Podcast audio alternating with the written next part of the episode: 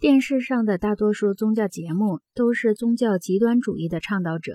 他们明确鄙视仪式和神学，他们推崇的是同圣经，也就是上帝的直接交流。我不想让自己擅入我不擅长的神学争论中，但我还是可以公正地说，在电视上，上帝是一个身份不明的次要角色，虽然他的圣名一再被提起。但传教士有血有肉的形象带给我们一个明白无误的信息：值得我们推崇的是眼前的他，而不是那个看不见的他。我不是说传教士存心想这样做，而是说电视上彩色的特写镜头威力太大。毕竟电视上的形象比金牛犊的魅力要大得多。我怀疑天主教反对富尔顿·西恩主教上电视。就是因为怕观众们错把对上帝的崇拜献给了西恩主教，他具有穿透力的目光、令人敬畏的斗篷和神圣庄严的语调，确实像极了上帝。电视最大的长处是它让具体的形象进入我们的心里，而不是让抽象的概念留在我们的脑海中。正因为这样，哥伦比亚广播公司把一档关于宇宙的节目命名为《沃尔特·克朗凯特的宇宙》。如果你认为宇宙不需要沃尔特·克朗凯特为他增添光彩，那你就错了。哥伦比亚广播公司知道，沃尔特·克朗凯特在电视上比银河系更有魅力，而吉米·斯瓦加特则比上帝更有魅力，因为上帝只存在于我们心里，而斯瓦加特一直在那里，你可以看得见他，可以仰慕他，崇拜他。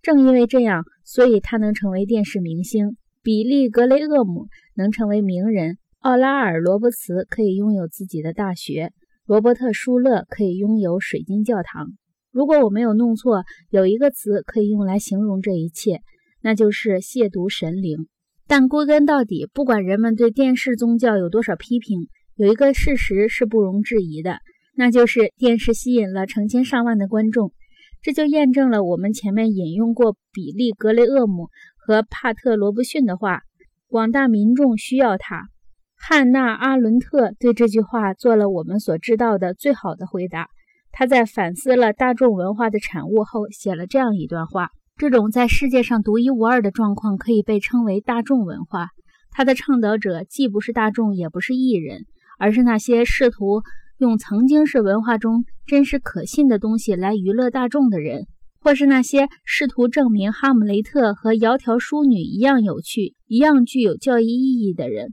大众教育的危险在于它可能真的变成一种娱乐。有很多过去的伟大作家经历了几个世纪的销声匿迹，如今又重新回到了人们的视野，但我们不知道他们作品的娱乐版还能否留在人们心里。如果我们用宗教代替上文中的《哈姆雷特》，用伟大的宗教传统代替过去的伟大作家，那么这段引文就可以成为对电视宗教的精辟评论。毫无疑问，宗教可以被改造成具有娱乐性的东西。问题是，通过这样的改造，我们是不是把这种文化中真实可信的东西毁灭了呢？宗教在运用了电视资源后日渐攀升的受欢迎程度。会不会让更多传统的宗教理念变成疯狂而琐碎的表演呢？我前面提到，奥康纳红衣主教为了得到观众的欢心，进行了令人尴尬的努力。某教区的神父则尝试把摇滚音乐和传教结合起来。我还知道有一个犹太教的拉比，非常郑重地向教会提议邀请帕瓦罗蒂在赎罪日演唱悔罪祈祷曲。他相信这样一定会让教堂空前爆满，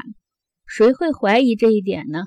但是，正如汉娜·阿伦特说的，这是一个问题，而不是解决问题的方法。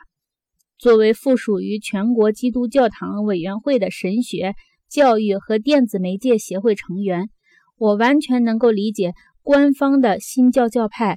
把对新教改造成一种适合电视播出的宗教所表现出来的担忧。在我们的委员会里，大家达成了一种共识：真正的危险不在于宗教已经成为电视节目的内容，而在于电视节目可能会成为宗教的内容。